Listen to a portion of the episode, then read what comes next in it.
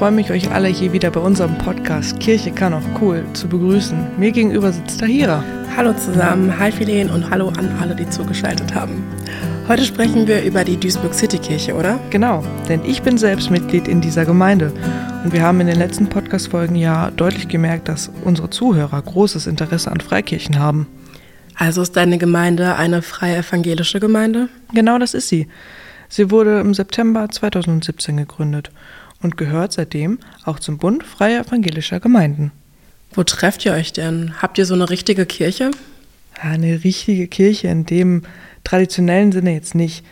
Der, uns gehört der Laden Eden und er sieht eher aus wie ein Café und ist kein klassisches Gotteshaus. Das hört sich richtig cool an. Da würde ich gerne mal vorbeischauen. Wann hat der Laden denn geöffnet? Komm gerne mal vorbei. Ähm, jeden Freitagabend ab 19 Uhr haben wir offene Türen. Freitags könntest du auch theoretisch Homeoffice bei uns im Laden Eden machen und wir veranstalten am Sonntagsvormittags und Dienstagsabends regelmäßig Gottesdienste. Es finden bei uns auch Kunstveranstaltungen statt und Konzerte. Der Fokus unserer Gemeinde liegt halt in Gemeinschaft. Dementsprechend gibt es halt gemeinsames Essen und die Gleichstellung aller Gemeindemitglieder ist uns echt wichtig. Das hört sich richtig nice an. Ganz anders als bei mir in der Landeskirche. Ja, unser Ziel ist es halt, dass unser Gotteshaus ein Stück Himmel auf Erden ist und ein Zuhause für alle die Leute bietet, die halt auch danach suchen.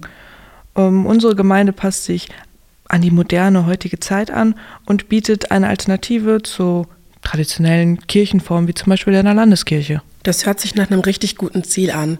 Man hat ja oft das Gefühl, dass Kirchen nur für ganz bestimmte heilige Menschen gegründet wurden. Wenn eure Kirche so frei ist, habt ihr dann auch einen richtigen Pastor? Das stimmt, das empfinden wir auch sehr oft und wir haben auch noch einen richtigen Pastor. Er heißt Arne Buschmann, ist 34 Jahre alt und hat die Duisburg City Kirche gegründet. Das ist ziemlich jung für einen Pastor. Wollte er das schon immer werden? Nein, das wollte er nicht. Früher wollte er Medizin studieren, begann dann aber stattdessen äh, in der Jugendarbeit in seiner eigenen Gemeinde, in der er schon als Kind aufgewachsen ist und in die er halt durch seine Eltern gekommen ist. Ähm, und wie es halt auch in der Freikirche üblich ist, wurde er mit 14 Jahren auf seinen eigenen Wunsch hin christlich getauft und nicht als Kind. Ah, also wollte er erst Medizin studieren. Wie kam er denn dann auf die Idee, eine Gemeinde zu gründen? Äh, er merkte in seiner Schulzeit, dass sein schulisches Umfeld sich stark von dem Gemeindeumfeld unterschied. Und ähm, das kennt man bestimmt ja auch so aus der Schule. Und daher machte er es sich selber zum Ziel, diese beiden Gruppen miteinander zu verbinden. Und so entstand halt bei ihm selber das Ziel, als Pastor es besser zu machen. Und nach seinem Master bekam er dann halt eine äh, Gemeindegründe-Anfrage. Und diese nahm er dann auch natürlich ohne zu zögern direkt an. Ach so, er hat also die Gemeinde aufgebaut, um mehr Menschen zusammenzubringen und ein Zuhause für sie zu bieten. Was macht eure Gemeinde noch so besonders? Besonders macht unsere Gemeinde zum Beispiel unser Motto. Das Motto ist Glauben leben und Leben teilen. Mit diesem Projekt sollen Räume geschaffen werden und es soll ermöglicht werden, den Glauben in Gemeinschaft zu erleben. Ähm, noch besonders ist bei uns ist die Duisburg City Kirche eine Freiwilligkeits- und Beteiligungskirche ist, äh, in der Mitglieder und eben Nichtmitglieder die Möglichkeit haben, das Gemeindeleben, so wie wir es als Mitglieder erkennen, ähm, auch wirklich mitzugestalten und mitzuerleben. Wow, Glauben, Leben und Leben teilen hört sich nach einem super Motto an. Du hast ja gerade schon die Gottesdienste erwähnt. Wie laufen die denn ab, wenn ihr gar keine typische Kirche seid? Das hat sich alles ein bisschen entwickelt. Ganz am Anfang hatten wir es einmal im Monat nur einen Gottesdienst und mittlerweile findet er, wie schon erwähnt, zweimal die Woche statt. Dienstags und sonntags. Am Sonntag findet er ähm, morgens statt und es kommt vor diesem Gottesdienst ein gemeinsames Frühstück. Äh, und im Gottesdienst gibt es dann halt auch Musik und Predigt, Gebete, wie halt auch in der Landeskirche, wie man es kennt. Ähm, also so unterscheidet sich das gar nicht. Bei uns gibt es halt jedoch ein bisschen mehr Abwechslung. Wir hatten sogar am, Anfangs, am Anfang überlegt, äh, den traditionellen Gottesdienst ganz abzuschaffen und die Predigt als Podcast hochzuladen, so wie wir es gerade machen, damit halt jeder immer darauf zugreifen kann. Aber wir haben relativ schnell gemerkt, dass wenn wir es als Podcast hochladen würden, dieser Gemeinschaftsgedanke und dieser zentrale Community-Punkt verloren gehen würde. Grundsätzlich wäre ja die Idee, eine Predigt als Podcast zu haben, gar nicht so schlecht. So, aber der Gottesdienst ist eigentlich gar nicht so viel anders als bei uns. Ich bin ja Mitglied in einer Landeskirche und kenne mich deshalb jetzt bei Freikirchen gar nicht so gut aus. Wie unterscheidet sich die Duisburg City Kirche als eine Freikirche von anderen Landeskirchen? Ich zahle zum Beispiel in der Landeskirche Kirchensteuer, aber ihr seid ja eine Freiwilligkeitskirche. Wie könnt ihr euch dann selbst finanzieren? Ja, das stimmt. Unsere Gemeinde wird halt durch Spenden finanziert. Und daher ist halt diese Beteiligung oder sind wir auf die Beteiligung unserer Mitglieder schon angewiesen. Ähm, und ein weiterer Unterschied zur Landeskirche ist halt äh, die Taufe. In unserer Kirche ist es wichtig, dass man sich freiwillig taufen lässt. Und äh, ich denke mal, du wurdest in deiner Landeskirche als Baby getauft, oder? Ja, genau. Ich wurde als Baby getauft. Und bei uns ist es halt üblich, dass man als Kleinkind getauft wird. Bis auf manche, die sich noch vor der Konfirmation taufen lassen. Gibt es bei euch in der Kirche denn eine Konfirmation? Nein, die gibt es nicht. Also wir, wir haben keine Konfirmation. In Freikirchen ist es halt üblich, erst als Jugendlicher getauft zu werden. Und ab dem zwölften Lebensjahr kann man einen Gemeindeunterricht besuchen und sich dann danach bewusst für die Taufe entscheiden. Aktuell haben wir diesen Gemeindeunterricht nicht in der Duisburg City Kirche, da halt unsere Gemeinde, wie schon erwähnt, neu gegründet wurde und wir keine jugendlichen Mitglieder haben. Also es besteht nicht die Nachfrage nach Taufe. Aber das liegt halt eher daran, dass unsere Mitglieder halt zwischen 20 und 35 Jahre alt sind und nicht in diesem Alter oder in diesem traditionellen Alter für eine Taufe.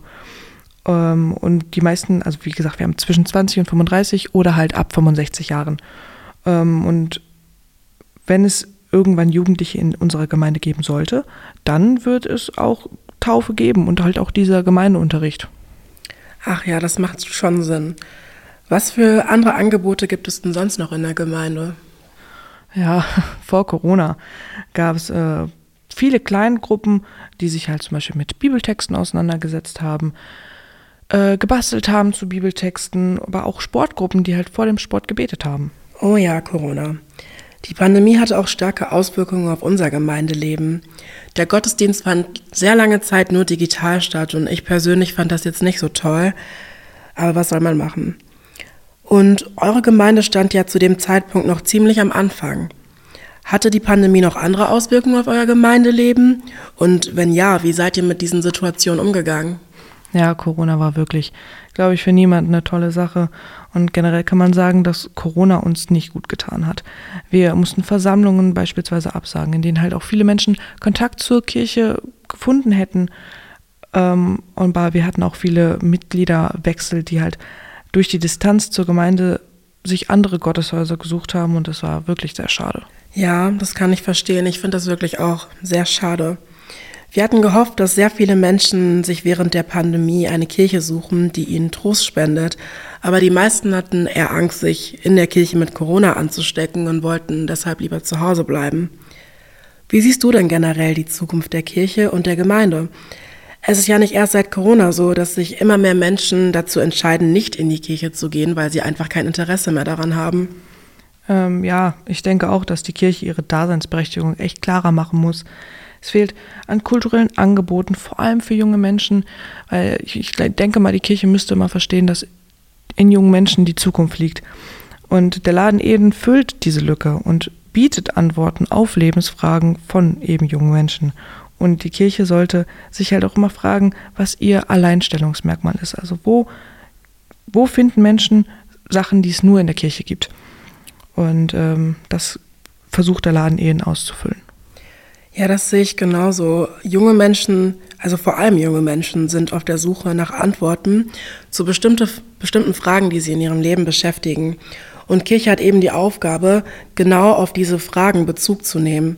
Ich bin auch der Meinung, dass Kirchen nur dadurch für junge Menschen attraktiv werden und auch bleiben. Und das kommt bei vielen Landeskirchen eben momentan noch viel zu kurz, wie zum Beispiel in meiner Landeskirche. Deshalb danke ich dir auch, dass du heute deine Freikirche vorgestellt hast. Ich fand es sehr interessant und ich glaube, dass sich viele Landeskirchen echt eine Scheibe davon abschneiden könnten. Und ja, viele junge Menschen würden wahrscheinlich dann auch eher in die Kirche gehen, wenn es so wie bei euch ist. Erstmal muss ich mich bedanken, dass ich meine Kirche vorstellen durfte. Und äh, ich hoffe, dass ich ein paar junge Menschen vielleicht inspiriert habe, sich mehr für Kirche zu interessieren. Ähm, ich habe gehört, dass zu uns nächste Woche Nico vorbeikommt und er uns gerne etwas über seinen Glauben als Buddhist hier in Deutschland erklären möchte. Das wird bestimmt sehr spannend. Ich kann es kaum erwarten. Und wir freuen uns natürlich auch, wenn ihr alle wieder einschaltet. Bis zum nächsten Mal. Ciao. Dieser Podcast ist entstanden im Rahmen einer Gruppenarbeit von Theresa Zirkel, Lotta Lind, Tahira Gebrel, Feline Wickler und Rebecca Duwe. Wir haben uns eine fiktive Situation überlegt, in der Tahira und Feline wöchentlich einen Podcast über Religion aufnehmen und Feline aus der Duisburg City Gemeinde kommt und über ihre Gemeinde erzählt. Die Inhalte stammen aus Interviews mit Arne Buschmann. Danke fürs Zuhören.